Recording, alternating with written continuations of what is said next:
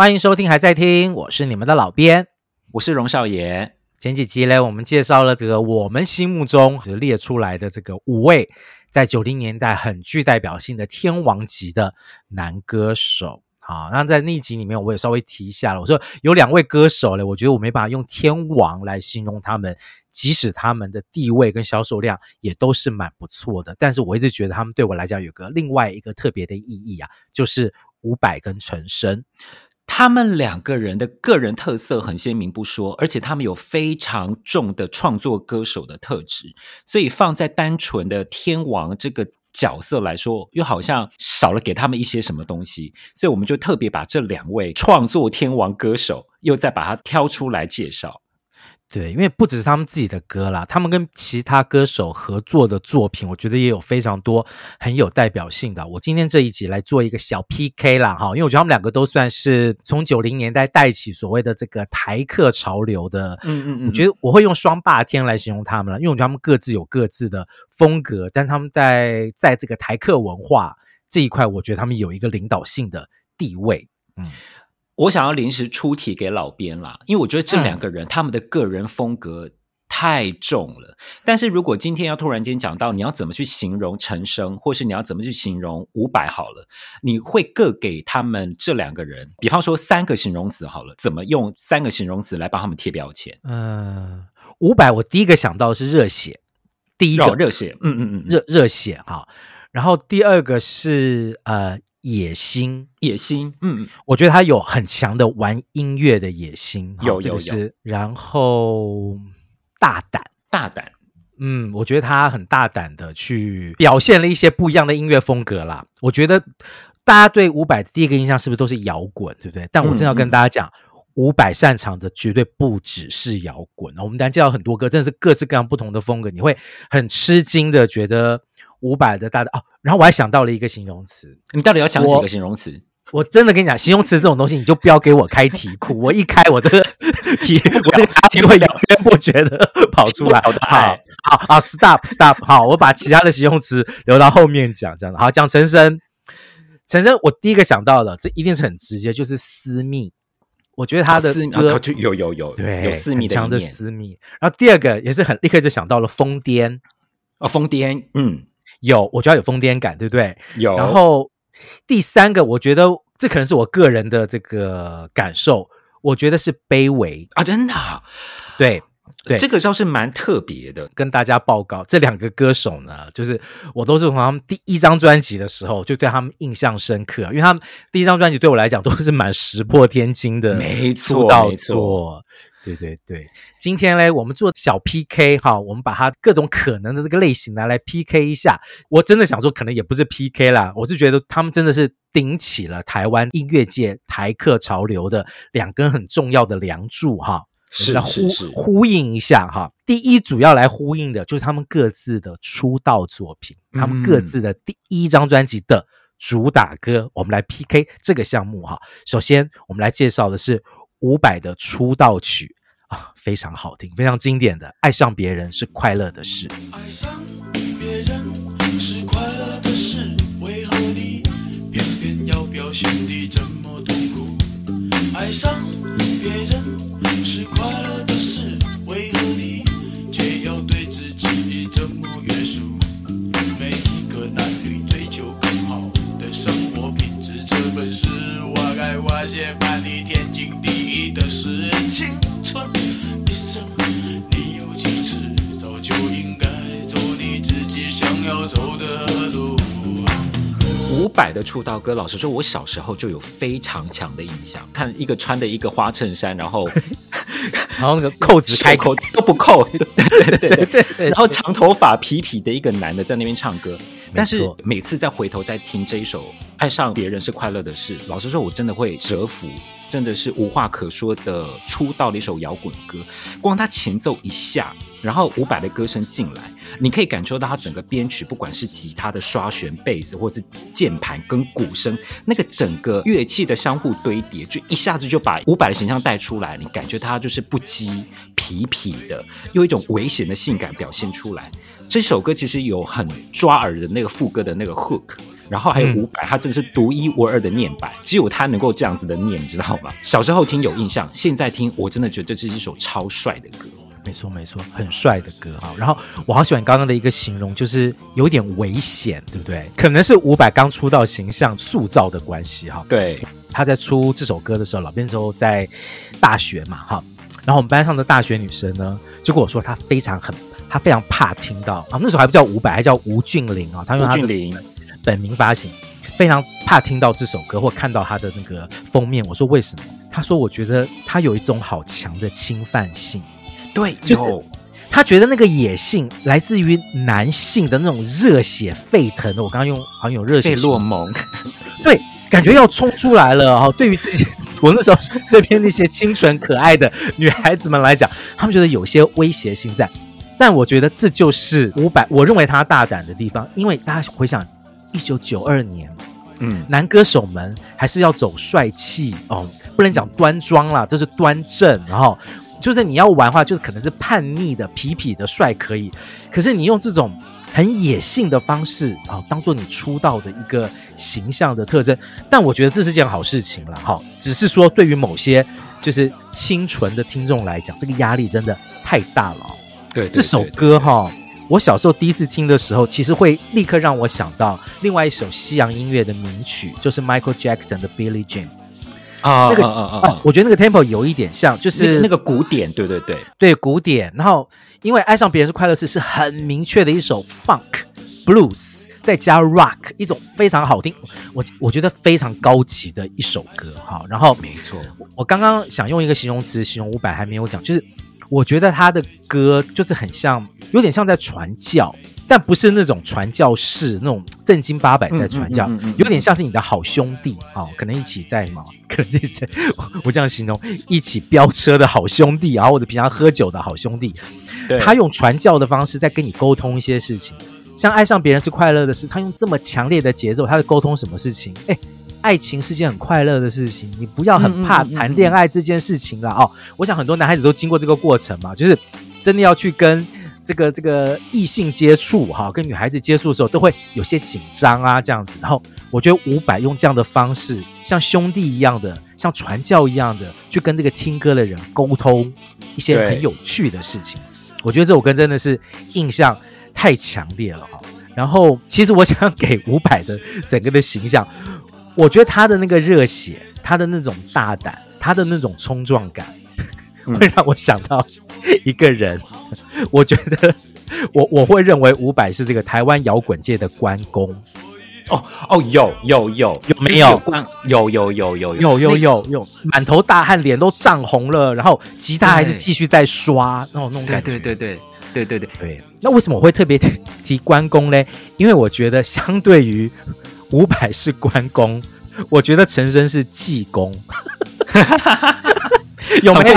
有没有那个 feel？有，对不对？哈，有济公是不是常常有时候那样醉醺醺、疯癫癫的？但他其实脑头脑非常的清楚哦，他只是不太在意所谓的正确，但他在意人的情怀。我觉得他没这这这是在我在陈升的，其实，在第一张专辑我就感受到的事情哈。我们来介绍陈升的出道作。拥挤的乐园，一辈子能够遭遇多少个春天？多情的人，他们怎会了解？一生爱过就一回。飞腾的都市，盲目的感情。Say goodbye to the crowded paradise. 这一首《拥挤的乐园》，就像刚刚老编讲的，济公还在年轻的时候，哈，年轻的时候，他还没有开始疯癫的时候，这一首出道歌，我觉得它是带着一点民谣气息的流行抒情歌。但是我觉得这首歌有一个很特别的点，它是有很工整的歌词谱成，因为它有三段歌词，这三段歌词每一段歌词都是用同样的词类、同样的构句组成，我觉得是很精美的组成。陈升的唱腔。还有很流畅的编曲，我觉得能够很展现出陈升刚出道时候的个性。他是带着一点随性的，有一点流浪感的一种歌手，而且我也觉得很特别，在这一首歌曲里面还唠了很多英文，还唠了 crowded paradise 这两个字，不是应该算是比较高深一点的字吗？你们小时候听，你们听得懂吗？其实第一次听的时候没有完全 get 到，然后后来想说，哦，因为我觉得他就是直接把拥挤的乐园用非常就一般人刚学英文时候的那种程度，直接把它拼出来嘛，哈，Crowded Paradise，嗯，我觉得很特别。其实陈升很喜欢唠英文，我们等下介绍别的歌也也，也会有英文，的哈很多了，他的歌里面，而他的英文老实说都是很台式的用，有问题啊，有一些问题。对，有些问题，我们单请我们的这个文法老师啊，少爷来帮我们 稍微改一下，改一下他的文法。这样，这首歌我第一次听的时候，其实我完全被震撼到了哈。哦，真的哈、哦，完全被震撼到了。第一点是说，怎么有一首这么粗糙的歌？请各位要要见谅，我讲的出道是相对于当时候整个台湾的唱片工业，其实已经是成熟了，所以说推出来的东西基本上都有一个很明确的修饰感，都修过了哈，精致感、精致、精准。陈升这首歌，他的唱腔一出来的时候，但我后来我们知道这种东西有点类似像不插电，好，他用很真实的方式，嗯、第一次就让你感受到他这个唱这首歌的时候，他想表达的情怀。他的，你刚刚讲到那个重复的那些歌词里面，对。有一段歌词，大概是我从小到现在，我每天早上起床，我真的不骗大家，这个是我的，这是我的早安晨之美，这是我的早安歌，就是一张脸可以容纳多少的表情。早晨不愉快醒过来的时候，答案写在你的脸上啊！天哪，你太多感了，你真的不要这样子，每天早上起来快乐一点好吗？我我那时候还是学生，你知道，各位。高中学生这么早起床，然后我们那时候没有捷运，要挤公车，这个事情我讲过很多遍了。然后要听高胜美，听高胜美，嗯嗯嗯，对，那段路哦，我每天早上都有不愉快醒过来的表情，这样子哦。然后，当后来你说上班啊，各式各样的那个发生的事情，这对我来讲有点像是人生格言一样。我觉得陈升在这首歌里面提出了很多人生格言。因此，其实有一些乐评人会把它形容成台湾的 Bob Dylan 啊，就是民谣诗人的感觉。嗯、但我觉得陈升不太走 Bob Dylan 的那个东西，我觉得他更像是对于一些小人物的生活充满了关怀。这当然有很大一部分是来自于他自己的人生经历啊。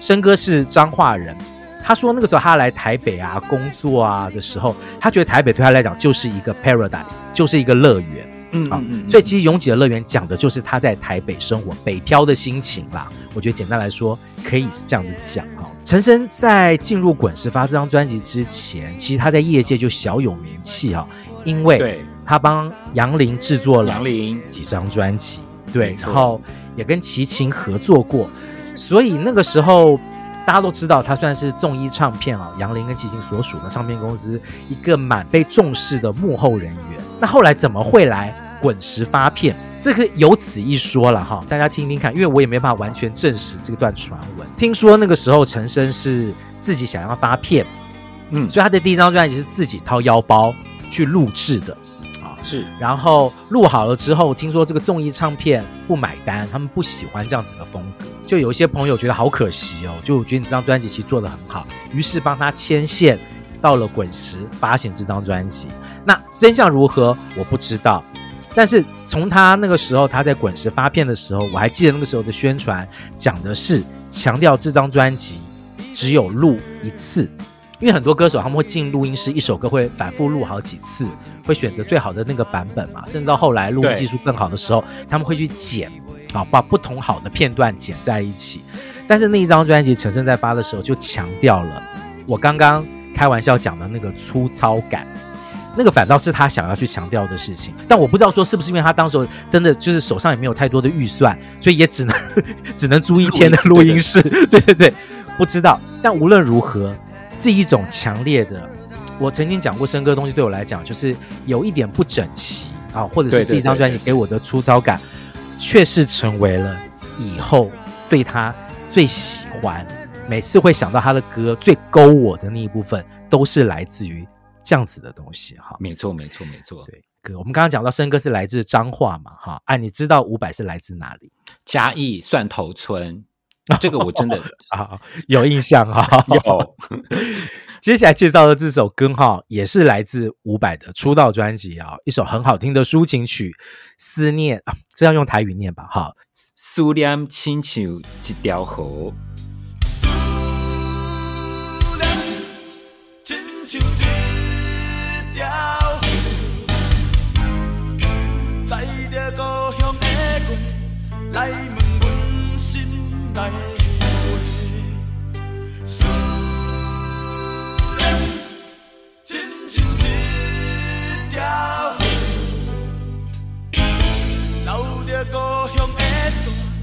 来听阮唱的歌，思念亲像一条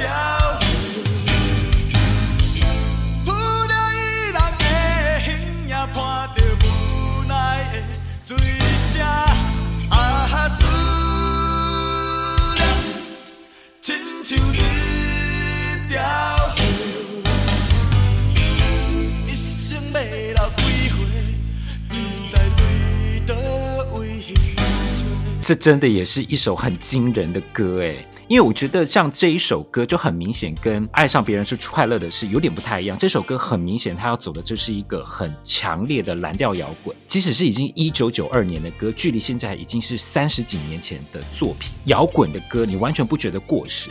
我觉得是不是可能就是因为他们当时的配器用的都是真实乐器，像你用真实的鼓、真实的电吉他去弹奏这些音乐的时候，其实它放到现在你都不觉得它过时。然后我觉得这首歌真的是有摇滚歌的酷劲，有蓝调歌曲的伤怀，还有伍佰他真实又很真挚的呐喊。对我来说，这就是一百分的歌，一百分的摇滚歌，一百分的台语歌。看到一些介绍哈，但我也不能完全。证实这个传闻是这个伍佰是写给他的弟弟，他弟弟好像很早就过世了哈。听说那个时候伍佰是因为这件事情才选择离开嘉义来台北哦打拼这样。但到底这个真相如何，我没有得到一个很明确的这个认证。但是这首歌里面的确听得出来那种大男人忍着不想哭，但心里其实是很悲戚的那样子的情绪，搭配刚刚少爷讲的那种。充满了极度高级的蓝调灵魂的那种编曲，然后搭配伍佰的那种粗犷、原始、直接的唱腔，然后唱的是台语歌，那当然就是应该就是伍佰自己的母语嘛，哈。我觉得大家可以比较一下伍佰唱《爱上别人是快乐的事》，我觉得有一种习惯用台语的人啊，在揣摩一个所谓的这个台北人讲话情境的一种感觉。跟他用台语来唱一样，也是带着这种蓝调的感觉。刚刚爱上别人是快乐事是 funk，然后这首是更蓝调灵魂一点。嗯嗯、我觉得大家可以去比较，用母语唱出来的时候的那种贴切、直接阐述自己心情的感觉，跟他用国语来唱一首，他去揣摩那个都市里面的情境，兄弟之间在彼此聊天的那个感觉，我觉得不同。但是都很动人，都很好听哈。然后讲一件事情，我不知道，就是可能有些我们的听众可能也是八零年代听西洋歌曲的。其实这首歌的编曲也会让我想到另外一首很有名的西洋经典歌曲啊，Simply Red 的 If You Don't Me By Now 啊。如果大家有印象的话，其实可以去比较一下这两首歌。我们刚刚提到这么多这个西洋歌曲，我并没有说觉得哦，这个是什么叫做抄袭或者是致敬，啊、不是。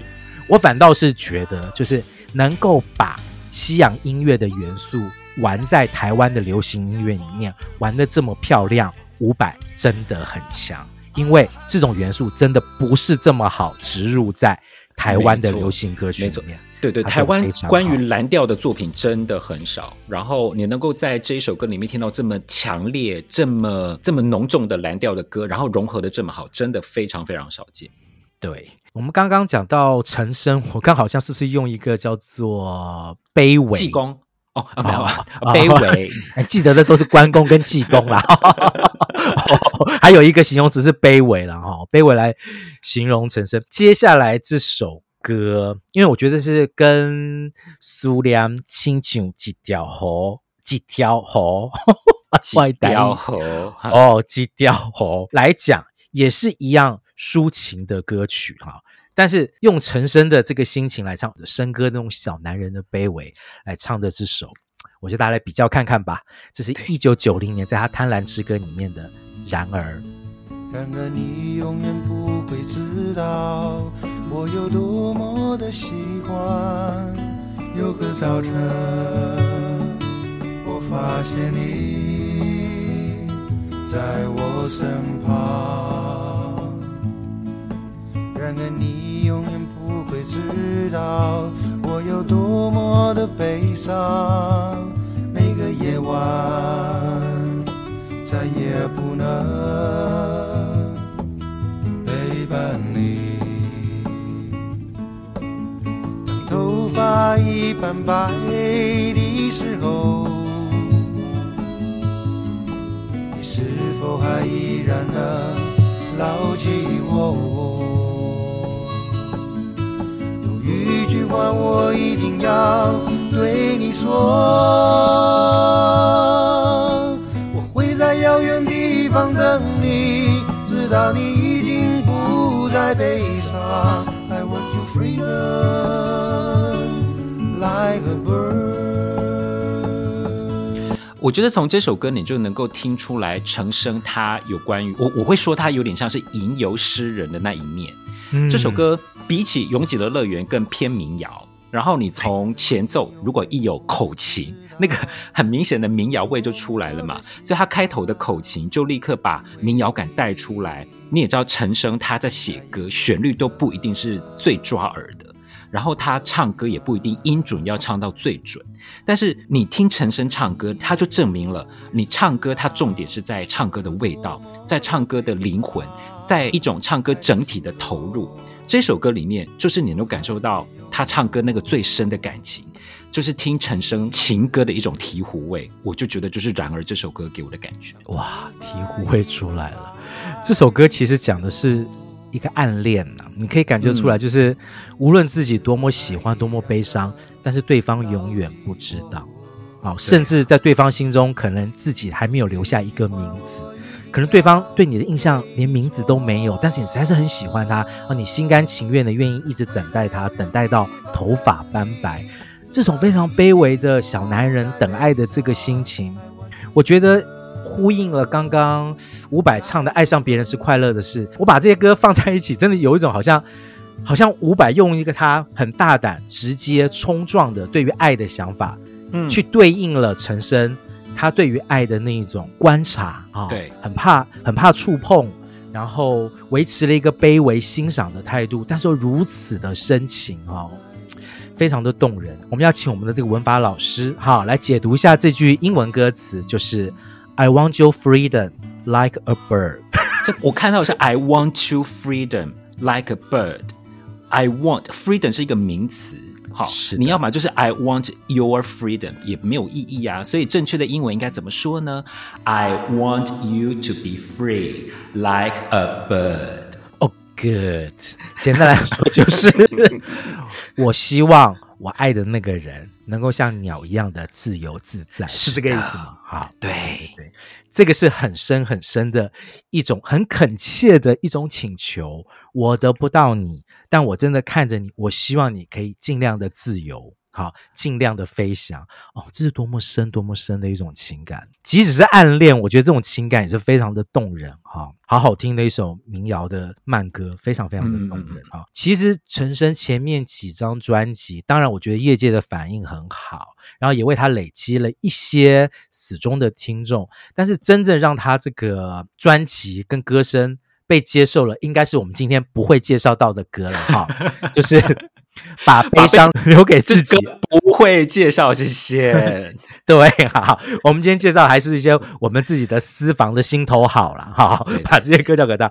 这个把悲伤留给自己，大家自己去 YouTube 找啦哈，很多哈，很多各式各样的版本，现场版本什么都有哈。陈升，我们第一个想到的可能是民谣，对不对？哈，对。但是讲到了五百，你第一个跳出来的一定是摇滚嘛，摇滚，尤其是定的。他跟他的乐团 China Blue，好，他们陆陆续续的创造了很多在九零年代扛顶级的摇滚经典，包括这一首《爱情的尽头》。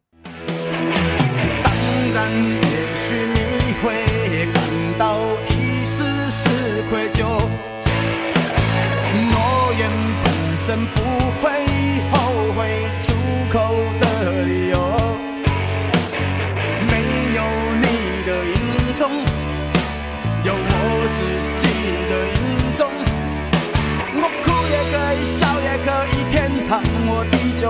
爱情的尽头。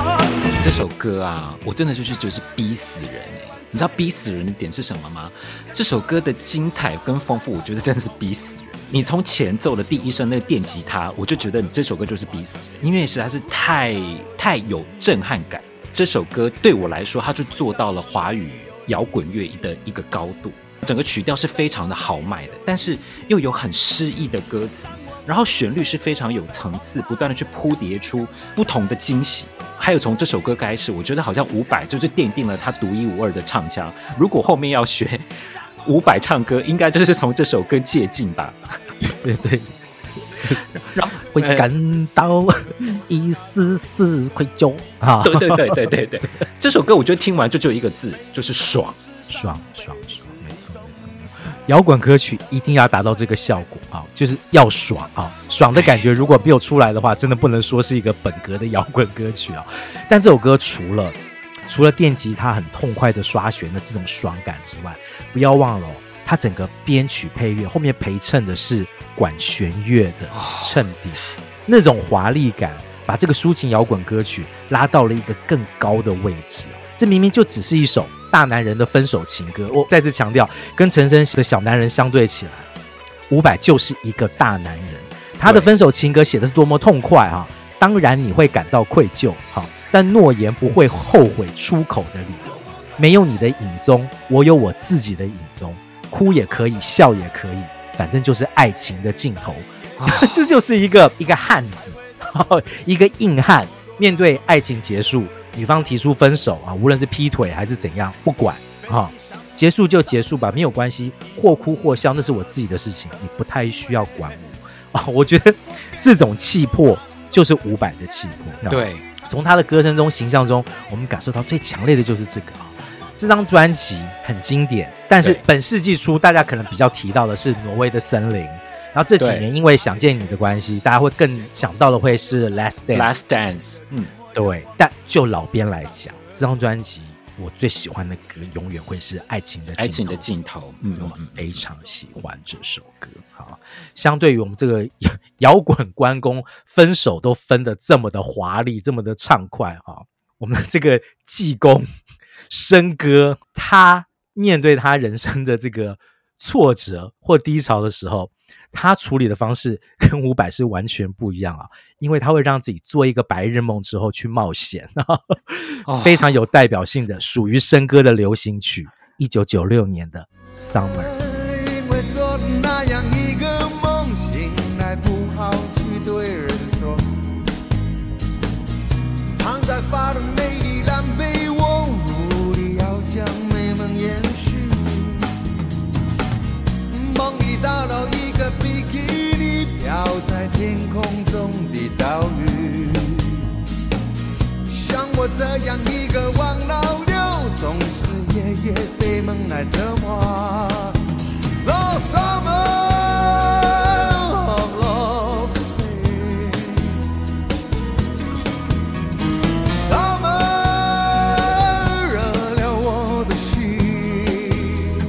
太疯了啦！我真的觉得陈升在这首歌把他那个癫狂顽童一般的那个形象百分之百的呈现在这首歌，因为他整个叙事跟其他的流行作品完全不一样，整首歌就是在玩。你看歌词也在玩嘛。他的一开始就是说他可能是做了一个春梦，所以呢，他打算想要跟现在女朋友分手，要花光他所有的积蓄，要到南国去享受夏天，去看着大看着美女穿比基尼。哎，太疯了啦！然后它的曲旋律跟整个配器，我觉得也是很疯，因为里面加了很多有木琴、有吉他、有口琴，他把好多的元素放在一起，然后打造出一个一个丰富、玩心很重、很精彩的一个夏日情怀的歌，太有趣了。对，基本上你已经把这首歌所有有趣的部分全部讲完了。我只想再补充一个事情，就是我刚刚有说过，笙歌其实从一出道开始做的那个东西，就叫做所谓的跟主流不一样的不正确。对对对对，就是他们也要做正确的事情。我知道很多人如果现在去挑剔这个歌词，可能会觉得说，这根本是个色大叔嘛，就是。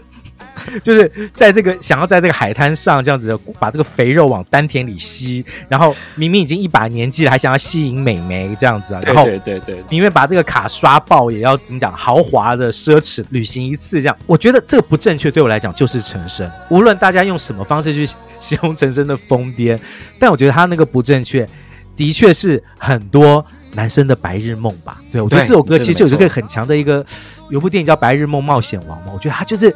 给大家这样子一个强烈的去试一次吧，去玩一次吧，放松一次吧。你的人生可能就只有这一次的机会，你可以让自己稍微怎么讲失序脱轨一下，这样子啊、哦。现在很流行一个字眼叫做“社畜”嘛，公司里面工作像动物一样，对，每天这就是社畜想要解放的一个心情。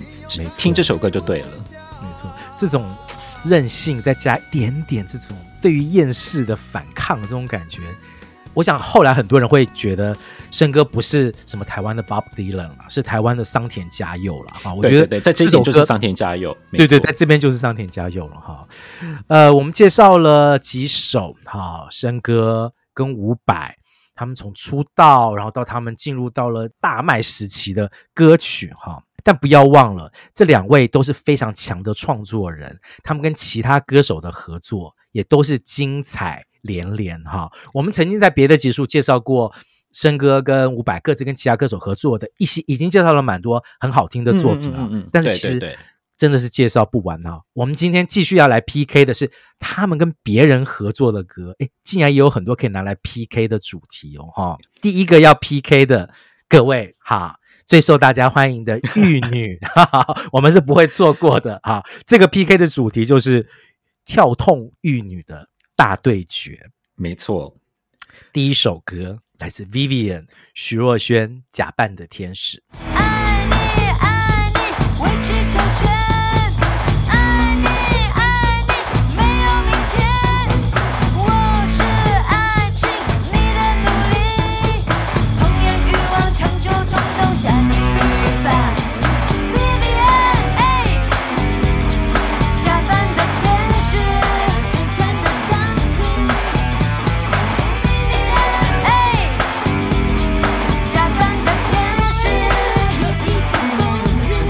这首歌应该是伍佰帮玉女转型一个最好或者是最成功的例子了吧？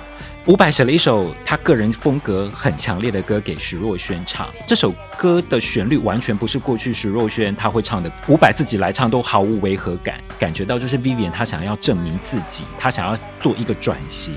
他绝对不是只唱过去那些比较巴拉的抒情少女歌的歌手。你听这首歌，他的其实他的编曲、他的电吉他或者他的贝斯一点都不马虎哦，听到一些很很酷的一些编曲。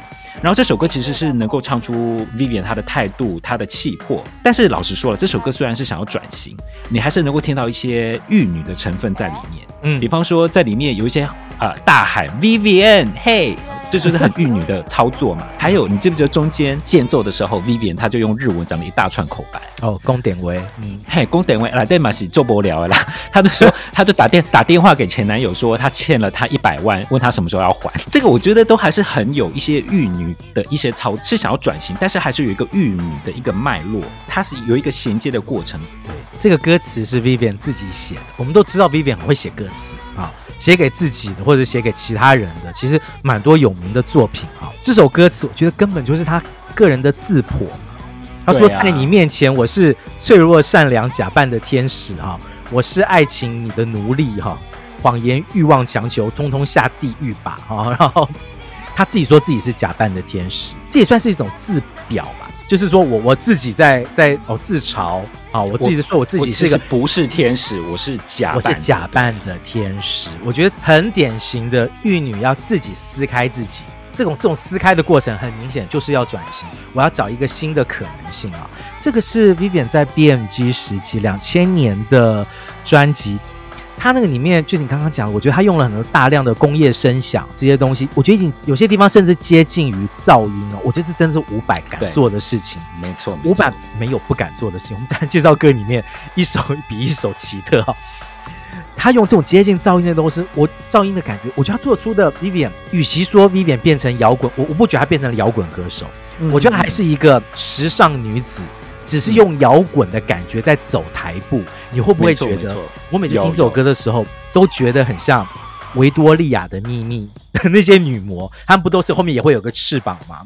对，然后再再带了一点节奏摇滚的感觉里面在走，对，在唱 Vivienne Hey 那个时候就可以开始转身了，有没有？Vivienne Hey 就是转，对对对对对对，没错哈，是不是很有很有一点身在他的感觉，还是有属于 Vivienne 所象征的那种时尚感哈，很有趣，很好听的一首歌。这首歌对老片来讲，其实跟 Vivienne 的另外一首抒情曲《爱笑的眼睛》都是我最爱 徐若瑄的歌哈，一快一慢这样子哈。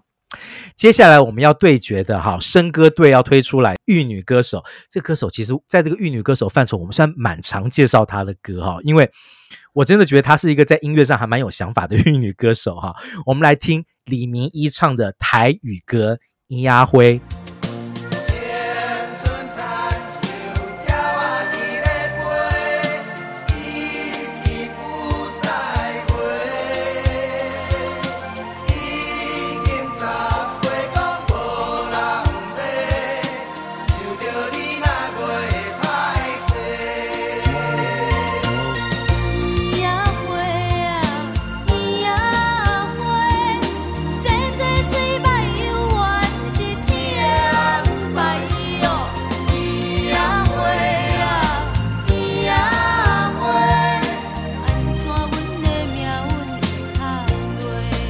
在唱《银仔花》的时候，李明好了，严格来说，真的已经不是一个玉女了。嗯，但是个人觉得她在这一个时候已经转型成一个，我会说她偏社会观察跟社会关怀型的歌手，因为她不管是这一张的《池花战士》，或者是前一张的《不懂》，都是风格非常强烈的概念专辑哦。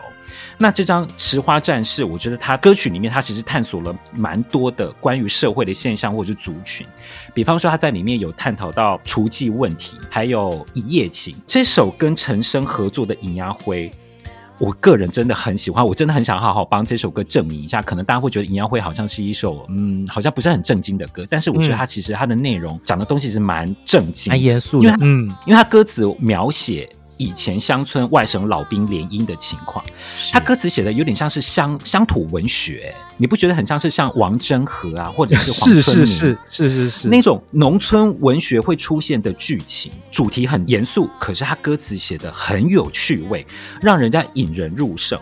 然后我觉得李明一他作词，他的笔触，他重的是观察，他没有去批判。然后再加上陈升他可听度很高的旋律，还有他陈升很调皮的和音，对。我觉得这是一首非常精彩的社会观察的一首歌曲，我真的很希望有更多人能够注意到这首歌。哎、欸，我觉得你讲的真的非常非常的透彻。我觉得这首歌看似有点离俗啊，但它其实包裹的是一个希望大家去醒思的东西。那个东西除了讲女人的外表跟自信到底有多少的关联之外，也讲到了当年的一个大时代底下产生的一个社会现象，就是你刚刚讲的很多外省老兵他们会去娶。台湾这个所谓的本省籍的这个小姐的这个联姻，然后那个时候中间，我觉得有很多的社会上的观感了哈。有些人可能会带了一点歧视的眼光，然后去看，无论是这个外省人年纪这么大，老那个都叫做老欧啊嘛，对不对？然后去看他这样，然后对于这样子的联姻，他们到底彼此之间合不合？然后或者他们到底看中了彼此什么东西，都有很多的这个想象这样子。我觉得在一九九三年那个时候，李明自己的词。然后加上陈升的曲，去回顾那个可能三十年前、四十年前的事情，又透过台语歌曲，这就是你讲的，他其实有一个，我觉得甚至是记录，在记录那个年代曾经发生的事情，这样子。然后。我特别想要回应刚刚讲的陈升那个很调皮的和声，对对对，我觉得来造谣仪。你知道我每次听这首歌陈升的和声出来的时候，我都很想笑，因为很像什么？很像吃瓜群众在看戏，对，就很像吃瓜群众在旁边看银仔花跟那个老外两个人在谈恋爱，在那边一边吃瓜一边一边讲说啊他们怎样他们怎样。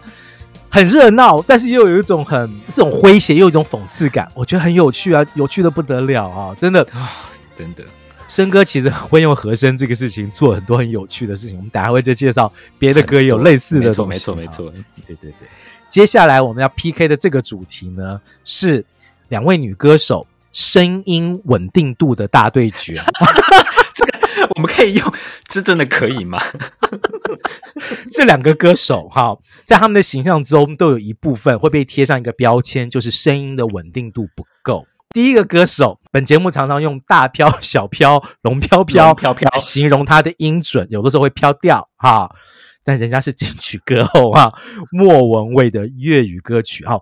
在介绍这首歌曲之前，我如果我们这个听众有些年纪比较长的这个听众，音量可能稍微这边开始要放小一点哈，因为我们很难得要介绍一首非常高压的舞曲，莫文蔚的粤语歌《扇子舞》。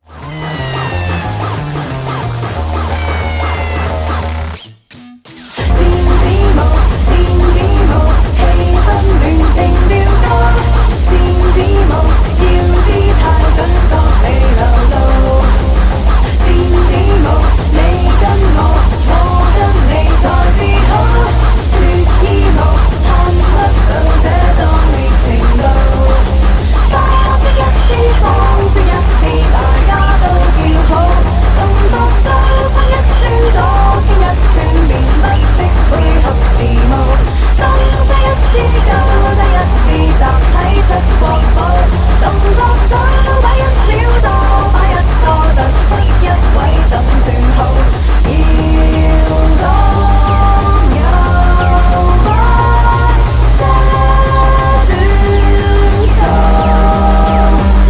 得我在第一次听这首《心机谋》的时候，我心里面喊：“这到底是什么东西？”对对对对对，没错。我我内心都想：就多妈的这几几条瓜吗？这是歌吗？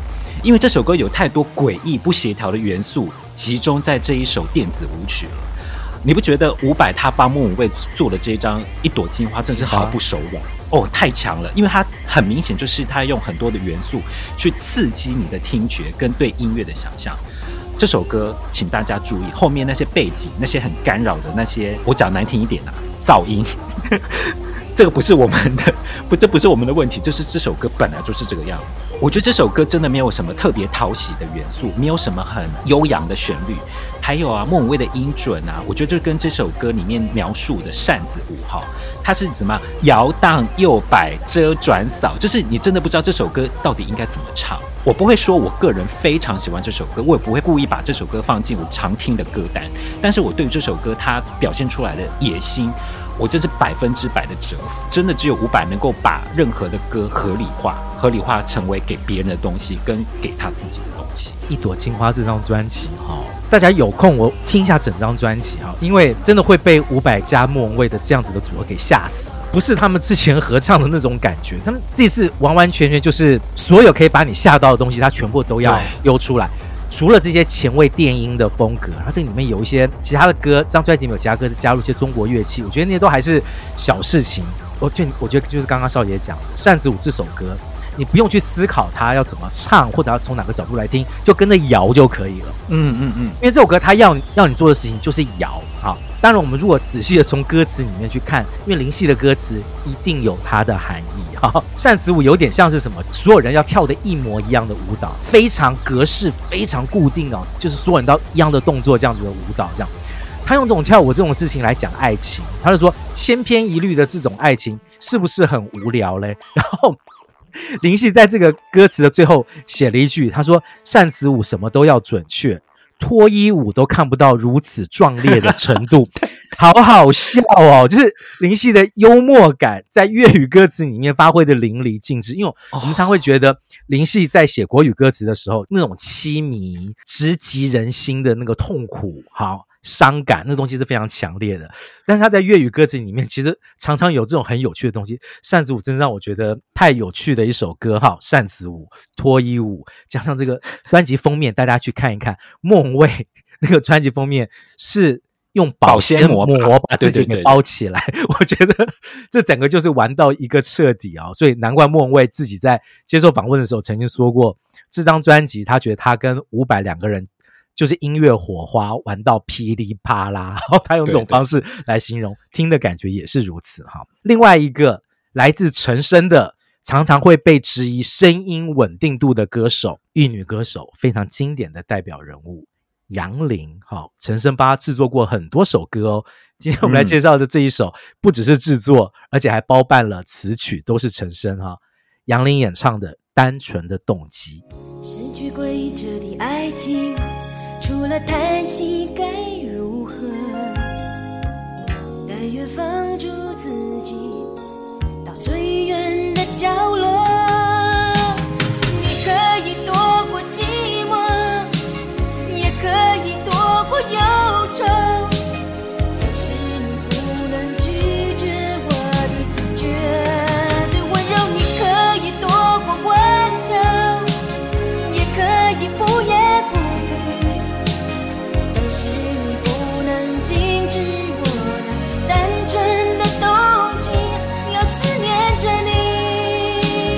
这首歌是放在陈升制作的专辑《窗》里面，而且呢，它其实放在 B two 哦，非主打歌的一个位置。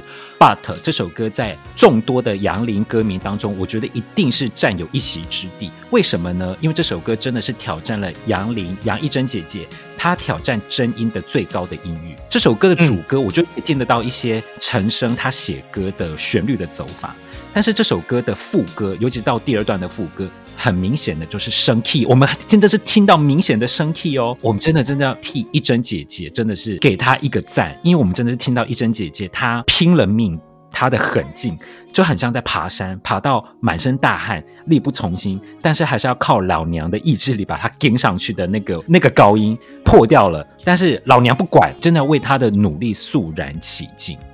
这首歌真的很像陈升在整人呢。我觉得就是你刚刚讲的，很像杨林，他在 KTV 里面本来唱歌自己的 key 唱得好好的，陈升在旁边故意把他的 key 按上去一个，这样子是不是？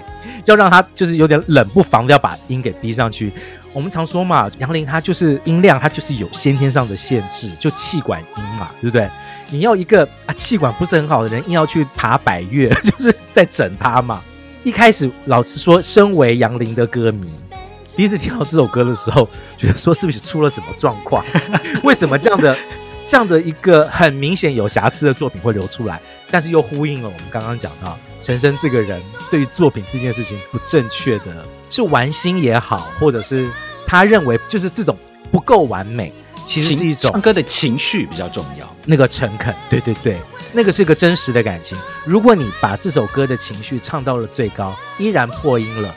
那就是这首歌要表达的东西。虽然这个歌名唱的是单纯的动机，副歌的时候一点都不单纯哦。他讲的是说，你可以躲，啊，这是一个女孩子对她喜欢的男生讲的，你可以尽量躲，但是你躲不过我的全部温柔啊。你可以不讲话，但是你没办法阻止我要一直思念着你。这是一个非常执着到一点执拗的一个女孩子哈。但是大家去想这件事情。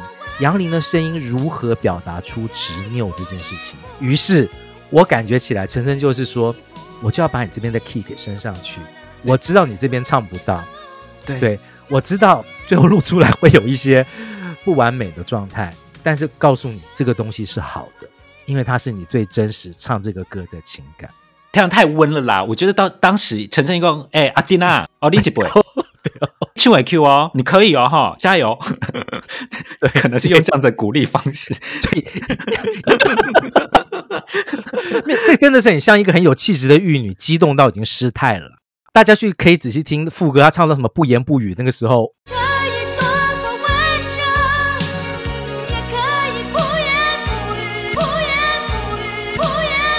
第一次听的时候，真的歌迷们也都不言不语了，因为 不知道发生了什么事情啊。但是经过了这么多年，每次听到这首歌的时候，都会觉得还好杨林有过一首这样的歌。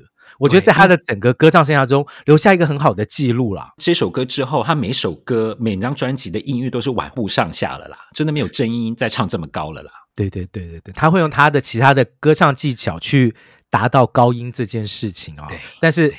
这一次我觉得就是一个很大的尝试了，就是把他的那个有点金的玉女的包装稍微撕开来一点哈，强调一下收录这首歌的专辑《窗》本身就是杨林非常具有代表性的一张专辑，没错没错。接下来我们这个听完了这些女歌手，我们要来对决一下是伍佰跟陈升各自合作的男歌手啊，这个主题是歌神对决男神，男神，嗯，歌神还能有谁？张学友演唱伍佰的作品。如果这都不算爱，难道牺牲才精彩，伤痛才实在，要为你流下泪来，才证明是爱。如果这都不算爱，我有什么好悲哀？谢谢你，我自己。活该。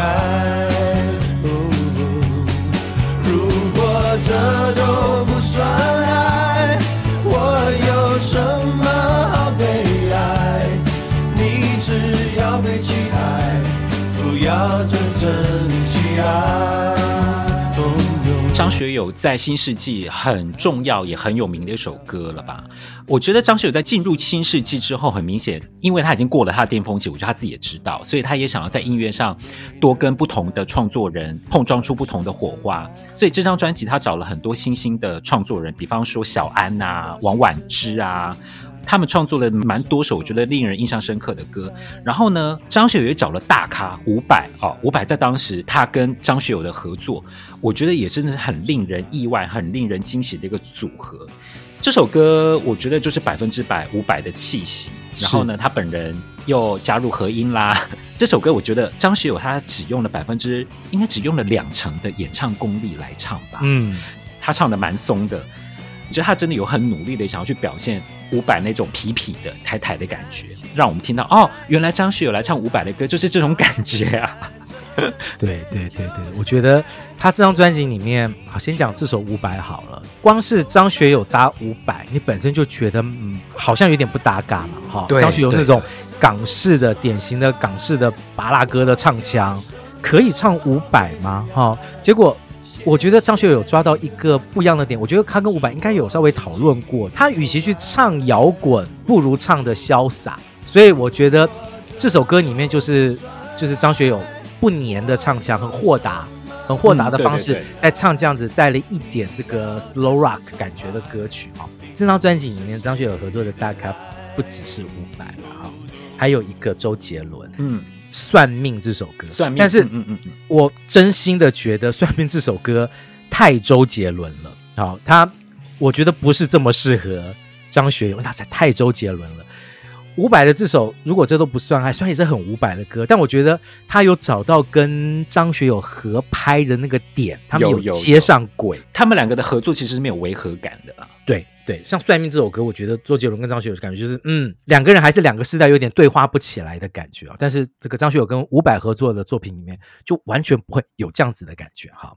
另外一个嘞，我们陈升队要推出来对决歌神的是男神，这绝对是九零年代男神的代表人物哈。金城武的第一首歌《热天的代志》。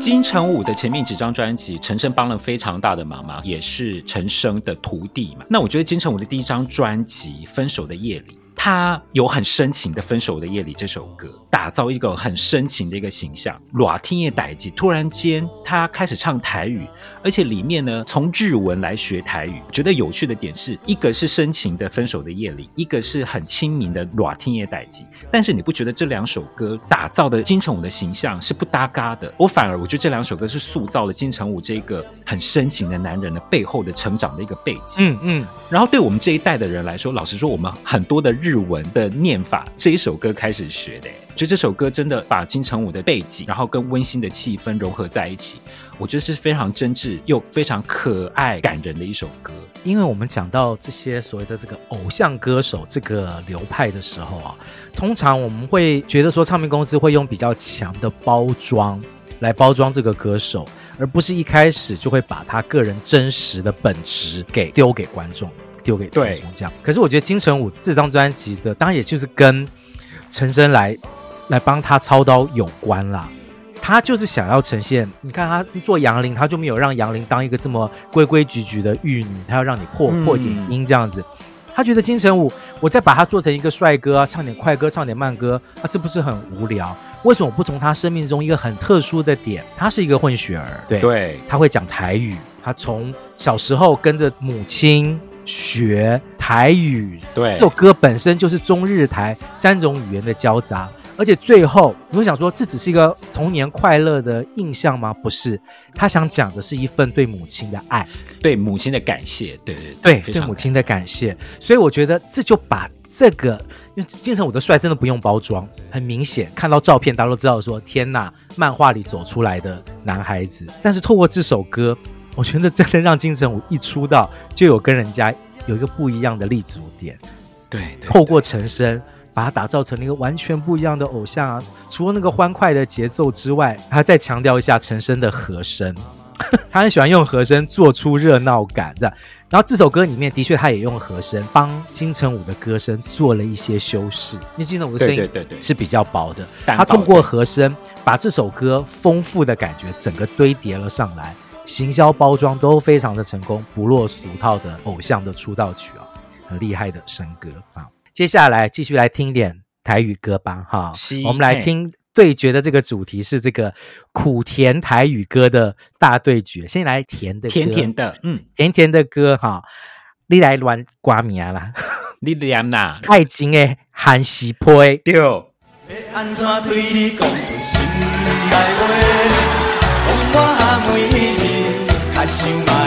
亲像春天的风在吹，只好写着一张爱情寒心杯。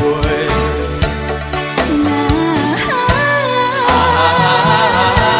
啊为怎才会完全来表达我的爱？你的温柔，你的可爱，你的美丽，你的风采，让我对你留你无边的情海。这应该是九零年代也是最出色的男女对唱曲之一，对不对？但是我觉得这首歌最大的成功应该是来自于万芳跟伍佰之间，他们的声音是有火花的。我想老毕应该知道，跟伍佰合唱这件事情是非常危险的。还记得莫文蔚《坚强的理由》？因为你很容易被伍佰那个个人那么强烈的特色的 vocal 给吃掉，但是这首歌我觉得万芳完全没有被吃掉，反而是跟伍佰一起碰撞出非常迷人的化学作用。这首歌我觉得歌词其实是有点肉麻，但是这两个人的对唱，可能是因为他们的声音里面那个特质，也不觉得很甜，不觉得很腻，你反而觉得他们是很潇洒、很随意、很可爱的一个情歌。这首歌是不是没有录音室版本？是不是一直流传的就是这个现场录音的版本？应该是，因为我没有听过录，我听到的都是 live 版本。对对对，所以你看，他完全没有特别去录一个录音室的版本，他直接把呃 live 版本就是呈现出来，而且一直流传到现在。我觉得表现出那种很真实、很直接、最美好的那个当下的那个火花。如果认真来看，它其实就是一首土味情歌啦。好，这里面就大量的土味情话在对话，但是我你知道我们平常听不到这样子的万芳，因为平常的万芳就是一个很敏感的文青歌手，对不对？对，他在这首对唱里面那种娇嗔、那种轻松、甜甜辣辣的一个姑娘哈，跟伍佰对唱，而且我觉得啊、哦，我觉得你刚刚讲到一个重点，跟伍佰对唱其实不容易。伍佰在这首歌里面，他我觉得伍佰自己也知道，所以毕竟又是一个 live 表演，所以就我觉得伍佰在这首歌里面，他有特别放低自己的声音，对，有收一下，有收对，有尽量让万芳来表现，我觉得是也是很大方、很体贴的做法啦。而且这首歌里面，是前前几年一部大卖的台湾电影《当男人恋爱时》嘛。这部电、嗯、这首歌很有那个感觉呢，小姐跟流氓的互动感，对对对对对，呜呜呜，呜哈，很好听，很厉害的一首情歌。这首歌真的，老编那首第一次听就中，然后就我觉得，而且我甚至觉得这首歌真的也不需要出录音室版本，因为 live 版本已经很完整了，完美，完美，已经是相当完美了。那相对于这首甜甜的爱情诶，韩喜呸哈，接下来就是苦了哈。嘿，一九九二年。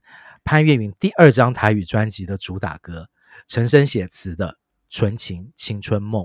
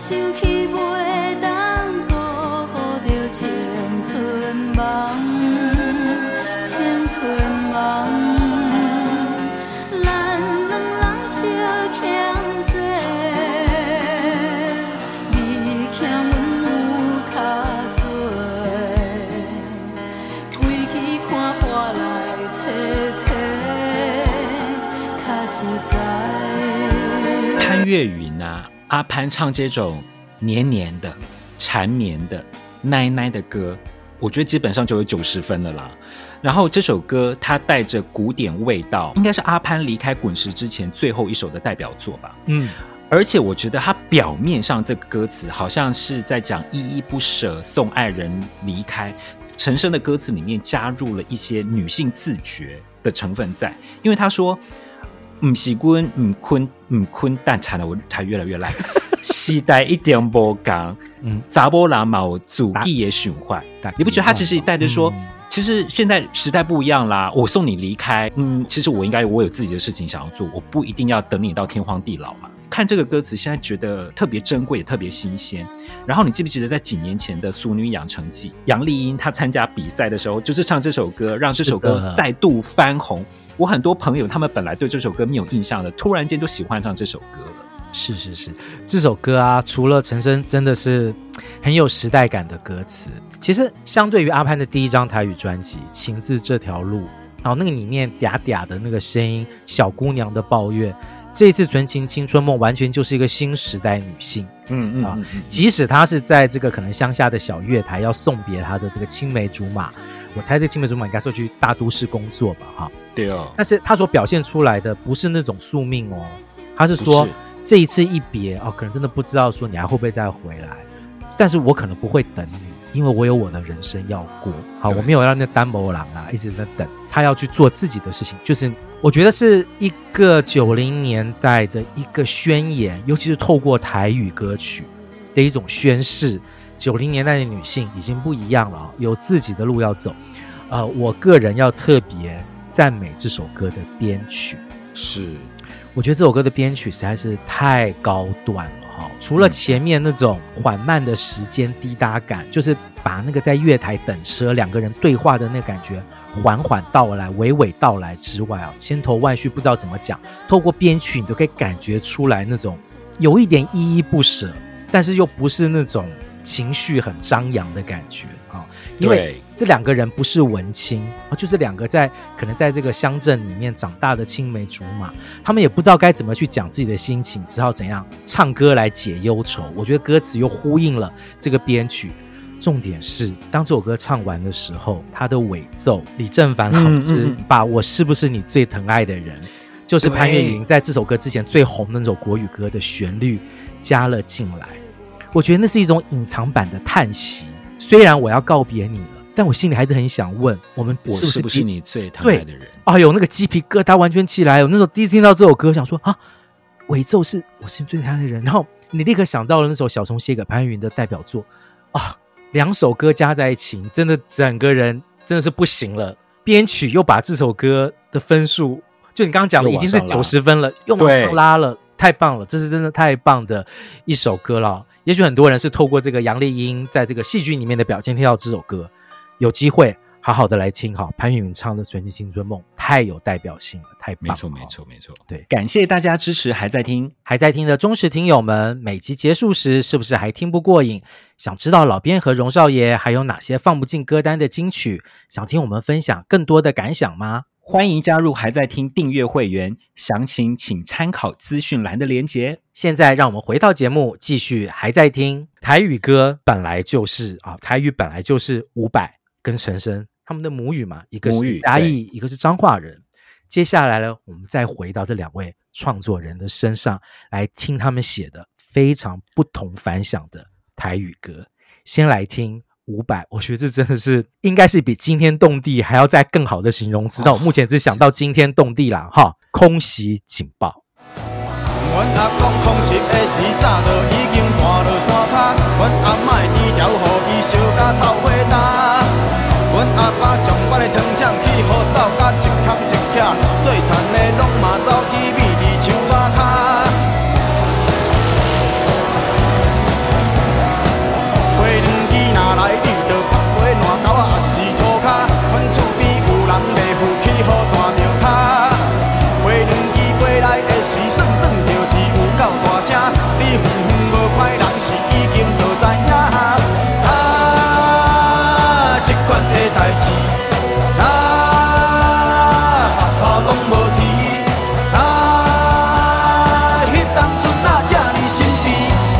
袭警报！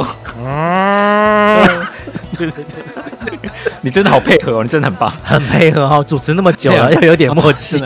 如果你要我选，我个人生命当中我认为一百分的专辑，我一定会选《手机狗叫》。这真的是我个人心目当中完美的一张专辑。空袭警报也是我第一次听，印象就非常深刻的作品。除了他开头那个警报声跟那一句空袭警报，我觉得对我来说真的是很震撼的操作。然后这首歌就像我们刚刚尹亚辉，他可能讲到了一些历史或者是一些社会的一个关怀。这首歌我觉得他也是在讲美军空投炸弹的历史。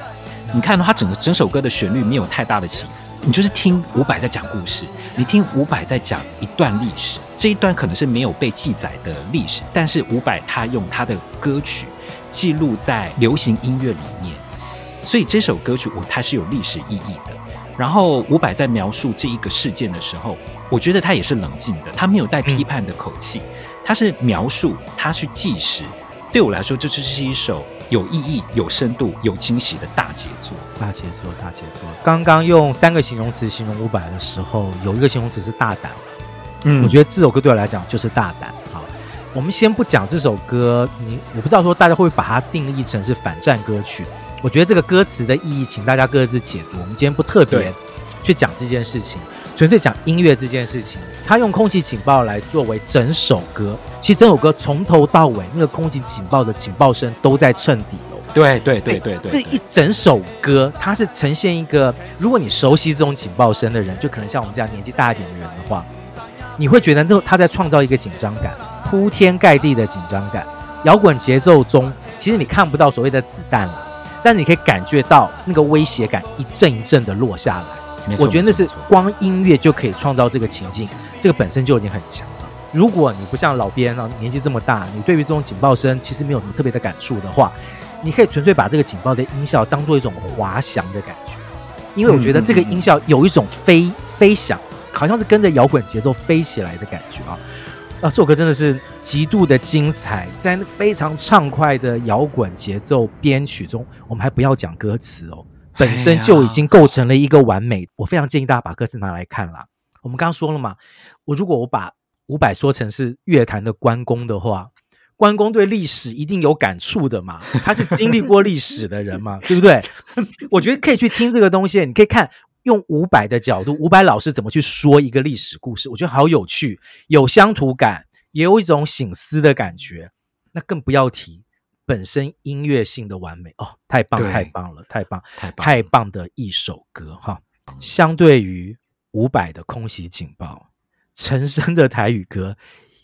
就是济公的台语歌啦，嘿，笑看人生，笑看底层人物的生活，有苦有乐的那种生活，在这首歌里面表现的太完美了。勾虾哪样？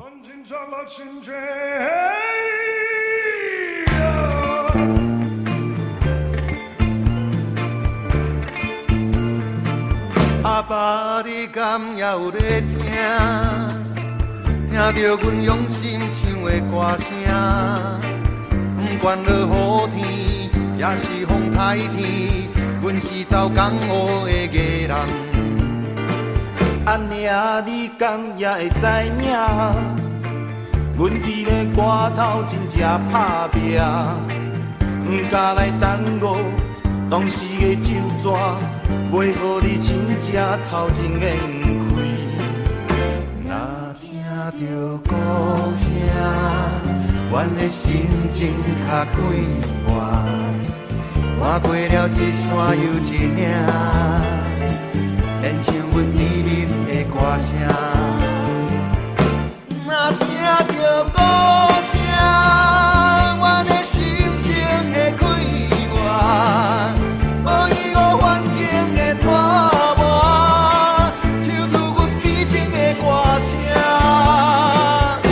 是陈升济公形态的最完美的一个表达了吧？那新宝岛康乐队的大名曲，我觉得这首歌他真的用一首歌，他就整个把陈升他对于音乐那个玩心、那个顽童感、那个技工感全部都融合在里面，把一大堆毫不搭嘎的元素全部放进去。里面放了什么探戈的节奏，里面还有一些 flamenco 的一些吟唱，对对对，对，有蓝有蓝调的呐喊，还有歌剧的唱腔，救命啊！你把这些全部不合理的元素全部放在一起，混成一首台语歌，你变成一首这么合理、这么丰富、满足。完美听觉又好玩的台语歌，你不觉得这就是很有台湾乡野那种板斗的那种看看表演的时候那种野台的感觉吗？什么东西都有一点，哦，有拉丁哦，有恰恰，什么都有一点，很过瘾啊！我觉得是很过瘾。这首歌哈，其实背后有一些很有趣的故事哎。我们讲到陈升跟伍佰，拿只是拿来 PK 这个不好玩，他们其实本身是有交情的。听说当年两个人都不如意啊，就是在写这首歌的时候，两个人那个时候在北京都去北京录音。伍佰跟陈升他们在练团的时候啊，陈升听到了这个 China Blue 的鼓手啊，就常常讲了一段他听不懂的这个意大利话啊，对，就是这首歌前面那一大堆你听不懂的外语啊，就是那个鼓手他讲的内容。那个内容其实讲的是什么？再见了我的父母，再见了我的爱人，我永远不会再回来。他就从这句话衍生成了。勾虾哪样的前奏？好，在北京完成了这一首歌，所以这首歌除了是我们拿来介绍陈升的歌，它本身也有那个时候他跟伍佰两个都不是很得意的状态底下相遇合作，在那样子的气氛底下有了这一首歌，而且这首歌又我觉得某个程度它也是记录了台湾的底层生活。对对对，这个里面的歌词讲到，就是 他在摇屁股，只要那个鼓声一响起来，他就算是不太情愿，他要开始摇屁股，他要开始唱歌。对对对，其实我觉得有点暗示台湾电子花车啦，以前的工地秀，嗯嗯嗯嗯、甚至是当年的牛肉厂的那种辛酸啊，嗯、那种一直觉得这是听陈升跟伍佰的歌，但他们有各自的特色，但是我觉得他们同时在记录了整个台湾。的历史，不同不同阶段、不同阶层，他们都透过歌曲去关怀、去照顾、去描述他们。对，其实一个是关公的角度，一个是济公的角度了哈。不过 都是这也 对，都是公哈。这也是我觉得所谓的台客流行音乐，如果我们要用比较狭隘一点定义去讲他们的音乐，假设我给他一个标签是台客流行音乐的话，之所以迷人。之所以到现在大家听到那个前奏一响起，你整个情绪就会沸腾起来，一个很重要的原因哦，因为他们真的记录了那个时候的情绪，那个时候所经历的事情。我觉得今天介绍这一集太过瘾了，整些歌听下来，我真的觉得自己在介绍的时候都有点热血沸腾。这些歌的品质真的是不得了，真的，请大家一定要再把这些歌再好好的听一遍，你们一定会从这些歌感受到一些什么。是的，谢谢大家收听今天的还在听，我们下期再见，拜拜，拜拜，感谢收听还在听 Podcast，对节目有任何意见或是有想听的主题，都欢迎来还在听脸书专业或是 First Story 的留言区留言分享给我们。这一集介绍到的歌曲都会制作成 YouTube 歌单，放在我们的资讯卡里面。当然，我们更推荐去各大串流平台付费收听，享有更好的聆听品质哦。